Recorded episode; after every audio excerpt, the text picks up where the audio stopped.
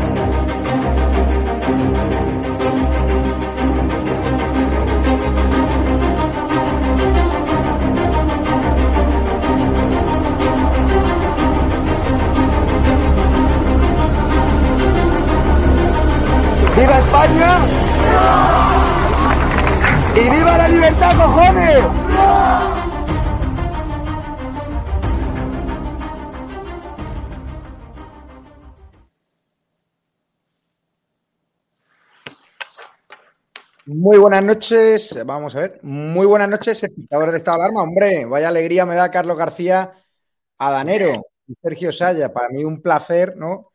Juntar a, lo- a- a los dos diputados más valientes de- del Congreso de los Diputados, por decir no a, Sánchez, por decir lo que ellos prometieron a sus electores. En primer lugar, Carlos, ¿cómo estás de esa operación? ¿Ha salido bien todo? La operación sí, ahora toca esperar resultados y, y ya me pillas ya en los minutos finales, joder. Llevo esto de que me hayan sacado del descanso me ha matado porque Nada, al final llevo una paliza tremenda y, y lo voy notando, claro.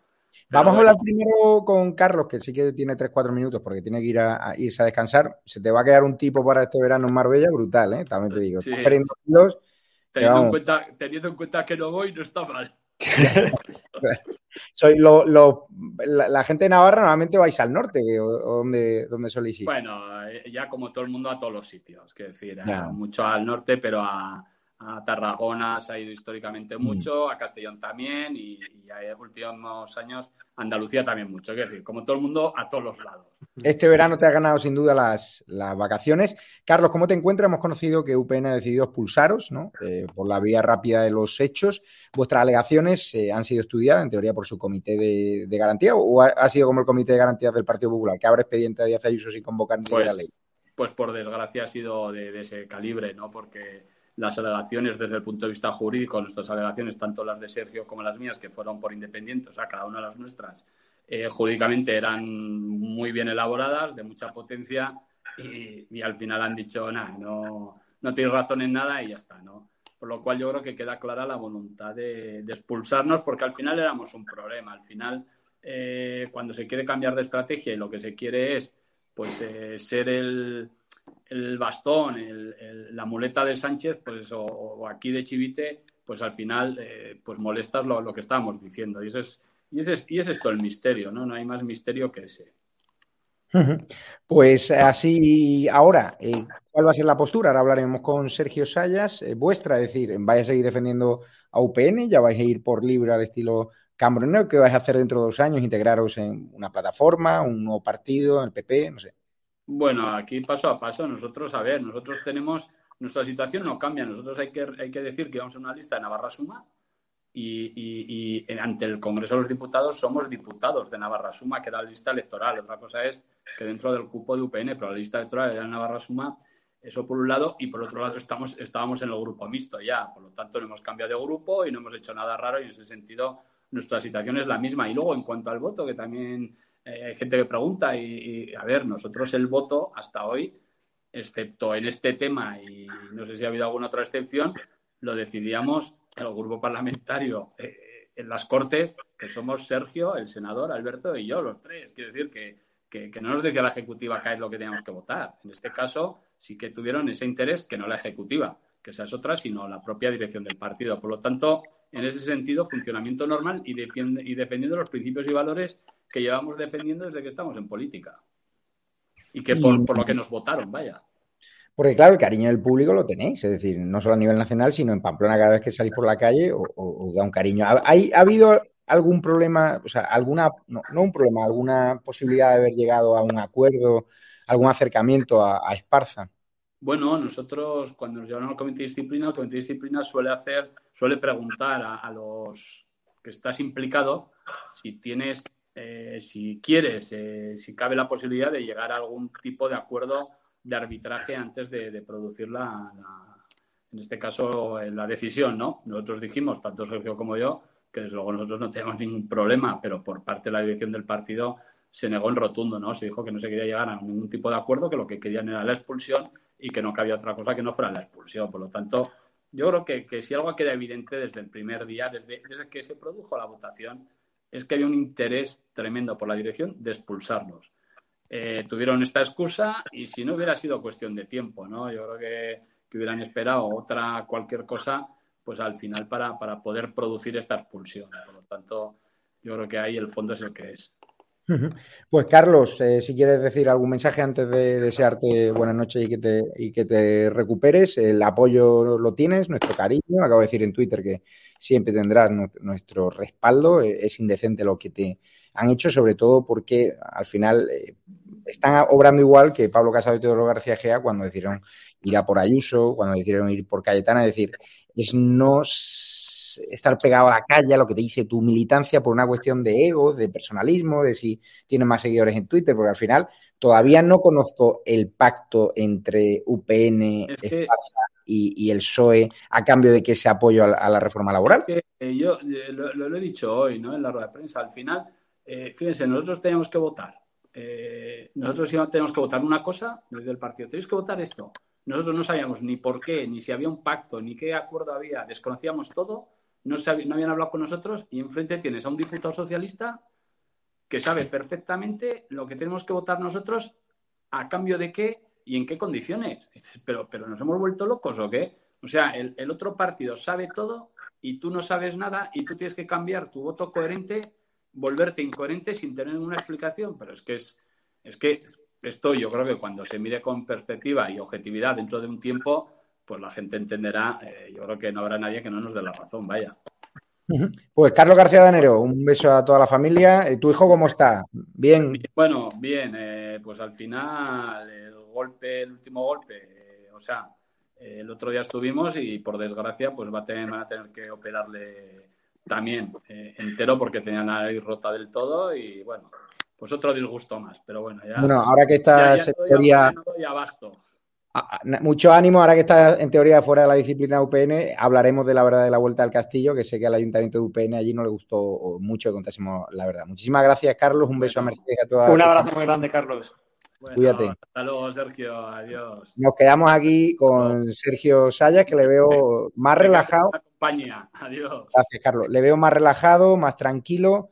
Eh, yo creo que, bueno, yo creo que ya es eh, eh, igual el deber hecho, ¿no? Pero hoy ha sido un día muy triste, no te voy a engañar. es verdad que no por esperado no deja de ser un día triste. Son 18 años de militancia en un partido, 18 años de un partido que no reconozco ahora, eh, un partido que daba la palabra a la gente y la cumplía, un partido que se eh, partía los cuernos por defender la libertad y ahora está actuando contra la libertad eh, y sobre todo de una manera que dista mucho de defender la libertad internamente, me estoy refiriendo. Y justo no es el modelo de partido en el que nos afiliamos mucha gente. Y precisamente por eso mucha gente hoy está dejando su carne. Y mucha gente también lo lleva haciendo desde hace estas semanas. Y el problema no es solamente la gente que deja de carne, es la gente de la cantidad de navarros que ya no se sienten representados con un proyecto que está más cerca de Chivite que de lo que le prometieron a ellos que iban a defender.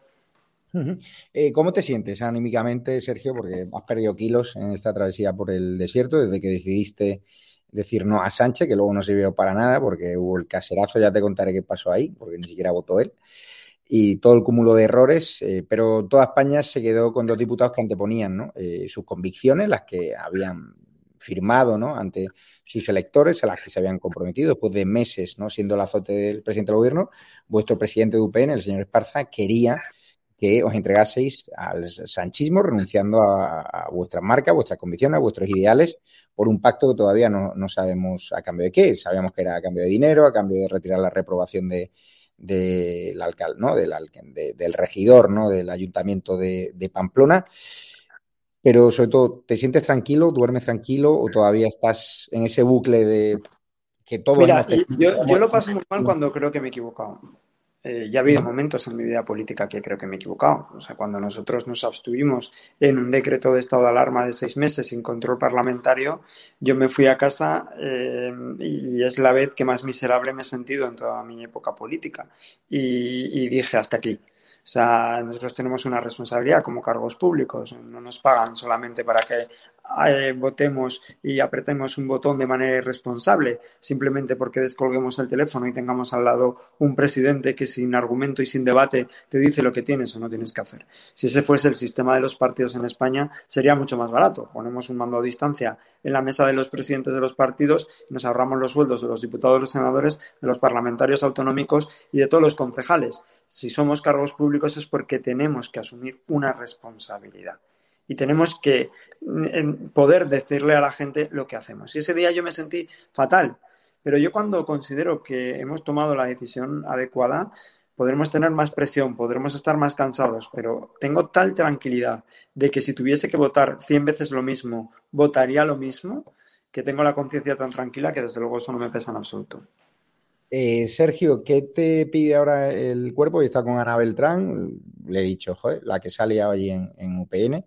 Ella era consciente de que os habían expulsado, sé que en alguna ocasión el PP os ha tirado los, los tejos. Ahora la situación en el Partido Popular ha cambiado. Eh, si hay una oferta del Partido Popular, del Partido Popular de, de Fijo, ¿te lo pensarías o prefieres volar eh, por libre? Es decir, ¿qué vas a hacer estos dos años, ¿no? de cara a que haya unas eh, posibles elecciones generales, si es que Sánchez apura, todo parece indicar. Bueno, yo creo que lo que ha pasado es que nosotros hemos peleado por, por ser de UPN. Es evidente que nuestro proyecto político era el UPN que había, no el actual.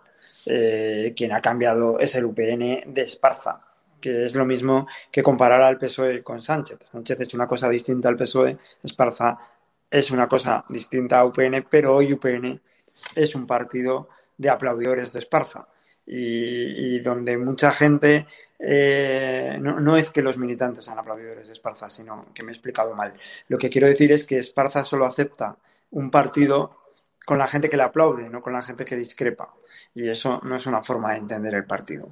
Eh, dicho esto, yo creo que hoy la, el centro derecha de Navarro está huérfano de proyecto político. Hay mucha gente que considera que Esparza y Chivite se diferencian ya muy poco y que la gente quiere eh, poder eh, no votar con la nariz tapada y tener un proyecto político que les defienda. ¿Qué va a pasar? No lo sé, porque esto ha pasado hace unas horas, eh, llevamos tres semanas, que parece que han pasado tres años, pero han pasado tres semanas y, todas las decisiones que se tomen tienen que ser calmadas, con la cabeza y, tratando de responder al mejor interés de los ciudadanos navarros. Ahora, eh, ¿cómo ves el, panorama político con toda esta crisis del Partido Popular?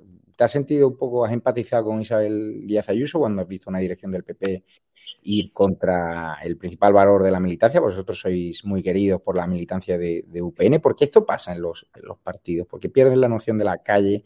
¿Por qué no cuidan a sus principales activos? Yo mm, creo que bastante tengo con lo nuestro como para opinar de, partidos que no son el mío. ¿no? Yo, por supuesto, Díaz Ayuso tiene mi admiración y tiene mi respeto. También te digo que, Pablo Casado, yo lo conozco desde hace muchos años en lo personal y también tiene todo, todo mi respeto. Eh, yo no sé lo que ha pasado en el Partido Popular. Eh, sé que es un error tratar de hacer un partido de trincheras. Eh, sé también que es un error que los proyectos políticos se empeñen en dilapidar capitales políticos.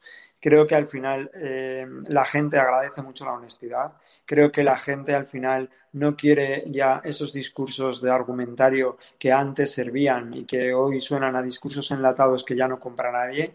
Creo que la autenticidad vende en política que la autenticidad es lo que la gente quiere, que ya la forma de informarse es muy diversa y que la gente detecta muy bien quién le está diciendo lo que piensa y quién no se lo está diciendo. Y creo que todos los partidos en España, todos o prácticamente todos, tienen unos funcionamientos internos mucho más cercanos a club de fans que a partidos políticos. Y creo que los partidos políticos donde no se debate y no se discrepa no son organizaciones sanas. Y creo que es muy importante poder decir lo que uno piensa independientemente de que hay que entender también que formamos un grupo y hay que aceptar lo que la mayoría decide. Pero eso no significa que no puedas decir lo que uno piensa. Claro, porque además tú fuiste muy crítico cuando hablaban de transfugismo, Adriana Lastra y tal igual. Tú dijiste en el Congreso de Diputados que quieren que seamos como robots, que votamos lo que dice el, jefe del partido, aun cuando contraviene nuestro propio programa electoral. Para eso que cierran el Congreso, ¿no? O sea, que lo limiten a 20 diputados estamos muy acostumbrados, y la señora Lastra sabe muy bien de lo que habla, de que los diputados llegan allí, eh, muchos del grupo socialista que no saben ni lo que van a votar, que les levantan el dedo y les dicen el 1, el 2 y el 3. Yo no creo que los españoles eh, crean que necesitan pagar un Congreso de los Diputados para que actúe así, un Senado para que actúe así y unos parlamentos autonómicos para que sea así. Es verdad que para el diputado es mucho más fácil, es mucho menos responsable. Uno no tiene que leerse ningún tema, uno solo tiene que cumplir eh, la votación con el dedo que le levantan y se ha acabado toda responsabilidad. Pero hombre, yo creo que hay que dignificar un poco eh, lo público. Y desde luego que la señora Lastra hablaba de transfugismo cuando no hay mayor transfugismo que la mentira en la que se ha instalado el Partido Socialista, las trolas que le ha contado a su votante, el desprecio que ha tenido por la verdad, porque es que no solamente es que mientan, es que han hecho de la mentira su hábitat natural. Si algo es transfugismo, es decirle una cosa a tu votante y hacer la contraria, como por ejemplo que no pactarían con Bildu y ahí están, que no indultarían a golpistas y ahí están, que no pacta, que quitar, que pactar con Podemos les quitaba el sueño y mira con quién están gobernando. Eso sí que es un acto de transfugismo en toda regla. ¿Sigues con las acciones legales contra Adriana Lastra? Sí. adelante. Sí, sí. Y ahora, claro. Tiempos, pero estamos, por supuesto, mantenidos en eso. Esta suspensión de militancia por dos años y medio, ¿qué, implica eh, realmente para quien no conozca la estructura interna de un partido como UPN? Bueno, es una, son dos años y medio, es, una expulsión de facto del partido, porque realmente eh, suspenderte de militancia eh, dos años y medio, ojo, por votar un decreto, porque no era ni una investidura, ni unos presupuestos, ni tan siquiera una ley orgánica, ni tan siquiera un proyecto de ley. Estamos hablando de un decreto ley. dicho esto, había una decisión clara tomada y es que a Javier Esparza le molestábamos, lo ha dicho antes mi compañero Carlos muy bien. Eh, a Javier Esparza tiene una forma de entender el partido que es yo y solo yo. Los demás son sus concejales, sus diputados, sus militantes, sus afiliados, sus cargos públicos. Y cuando en un partido entra los egos, salen las ideas. Cuando un presidente solo quiere aplausos, normalmente es un proyecto eh, que no conecta con la sociedad. Eso es lo que hemos visto eh, en UPN. ¿Qué, va qué, significa eso? Pues significa que no tenemos un carnet de un partido político. Como tanta gente en los grupos parlamentarios, por ejemplo, del Partido Socialista, del Partido Popular, de Ciudadanos o de otro, son de un grupo parlamentario sin tener el carnet del partido político. Nosotros en Navarra, desde UPN, tenemos alcaldes de ayuntamientos que no son afiliados a UPN. Es que no es una razón tener un carnet de un partido político para poder ser de un grupo municipal o de un grupo parlamentario. Hablas eh, de Esparza, de esa persona cuando era alcalde, ¿no? tenía una curriña en su despacho.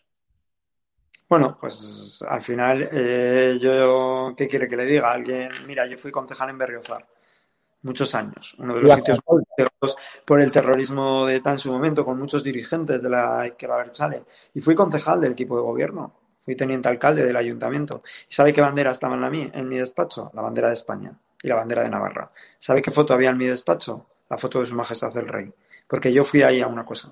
Fui a defender Navarra, fui a defender España y fue, fui a que todo el mundo entendiera que ese espacio era un espacio de libertad, de democracia y de Estado de Derecho. Eso es lo que he hecho en todas las instituciones en las que he estado. ¿Ha vivido el lado más cruel del periodismo, la, fake news? Por ejemplo, la sexta diciendo que usted que si pactaba con, Bildu, sacando fotos descontextualizadas. Es decir, ¿ha visto en, dos, tres semanas eh, cómo funciona en determinados medios de comunicación en este país? Pues mire, yo lo dije el otro día, a mí hay, gente que me podrá dar clase de muchas cosas, pero es difícil que alguien me la pueda dar de lo que significa luchar contra Bildu y con todo lo que representa Bildu. Y desde luego el señor Ferreras no entra, entra entre los que me pueden dar una clase al respecto. Yo jamás he pactado con Bildu nada, eh, creo que toda mi historia política es una evidencia de todo lo contrario. A partir de ahí, eh, que he firmado declaraciones institucionales con Bildu, claro, es que si no se firman para empezar, eh, no se pueden aprobar. Las declaraciones institucionales son eh, o por unanimidad o no son. Hay veces que he votado con Bildu, claro, hay votaciones que para empezar son por unanimidad. ¿Hay enmiendas que he podido firmar con Bildu? Claro, a muchísimas leyes. Ha habido muchas enmiendas que incluso hemos firmado todos los grupos parlamentarios. Aquí en el Congreso, en el Parlamento de Navarra hay muchas cosas. Eso es negociar, eso es pactar. ¿Eso es sustentar un gobierno? Eso es, mire, yo entiendo que la miseria del Partido Socialista es muy gorda y que trate de extender su miseria a los demás. Pero creo que si de algo no se nos puede dar clase a nadie de los que hemos defendido eh, durante mucho tiempo y en muchas circunstancias muy difíciles, lo que otros no han hecho es de estar eh, ni hablando ni dialogando jamás con Bildu. Yo nunca lo he hecho y nunca, fíjese lo rotundo que soy, nunca lo haré. Te dicen los espectadores que por qué no te vas a Vox. Porque yo no comparto la ideología de Vox. Mm, tengo muchos amigos en Vox, como los tengo en otros partidos con los que no eh, comparto posiciones políticas. Hay cosas en las que estoy muy de acuerdo con Vox y hay otras muchas en las que estoy muy distante de Vox. ¿Qué es lo que menos eh, te sientes identificado con Vox? Pues hombre, para empezar en el modelo de España, o sea, yo sí que creo en un modelo de comunidades autónomas y Vox eh, no cree. Para empezar, yo soy una persona muy liberal y Vox es un partido más conservador. Hay muchas cosas, por supuesto, en la defensa de la unidad de España o en la defensa de contra Bildu o en la defensa contra el nacionalismo, en eso por supuesto que estoy eh, muy de acuerdo con ellos. Pues Sergio Sayas, es tarde, estás cansado, desearte una, feliz noche, mucho ánimo, estamos contigo no solo yo, sino muchísimos españoles seguidores de Estado de la Media de ATV y ya sabes que tienes este altavoz frente a los medios de comunicación subvencionados también por el Ayuntamiento de, Pamplona, que entiendo que no te han dado ni un minuto para expresarte.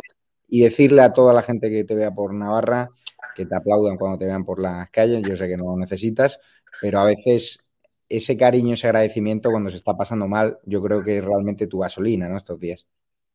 Pues yo, yo lo primero que te iba a decir es que primero muchísimas gracias a ti eh, y sobre todo también muchísimas gracias a la gente que nos ve, que he sentido mucho el cariño de mucha gente que ve eh, Estado de Alarma y que de verdad eh, estoy súper agradecido y que también he sentido muchísimo el cariño de muchísimos ciudadanos navarros que por supuesto es un aliento. Al final estamos aquí trabajando por ellos. Y, y sentir su respaldo es importantísimo para nosotros. Muchísimas gracias, don Sergio Sayas, recién expulsado de, UPN. Nosotros seguiremos informando y protegiendo a todos los diputados que dijeron no a Sánchez y por eso han tenido que pagar las represalias eh, como Ayuso las tuvo que pagar por ser un verso suelto. Afortunadamente en el PP pues eh, las aguas han vuelto a su cauce, pero en el caso de UPN pues sigue gobernando el señor Esparza, al cual lucharemos por retratarles al menos contando quién era y, quién quiere ser, además. Muchísimas gracias, Sergio. Muchísimas gracias a vosotros. Un fuerte abrazo.